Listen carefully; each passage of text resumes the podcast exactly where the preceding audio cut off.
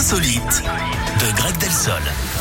On va où ce matin, Greg On va en Afrique du Sud, Eric, Oui. avec cette frayeur à Johannesburg. Une tigresse du Bengale s'est échappée d'un élevage d'animaux exotiques.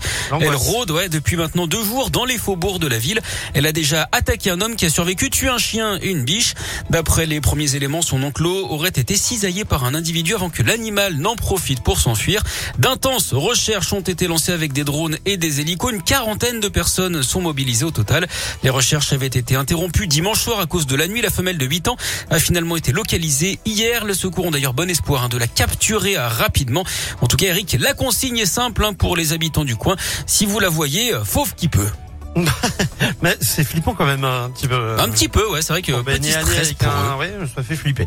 Merci beaucoup, Greg. On se retrouve tout à l'heure à 11h. À tout à l'heure. À tout à l'heure. La suite, comme promis, Imagine Dragons, Angèle et Orelsan.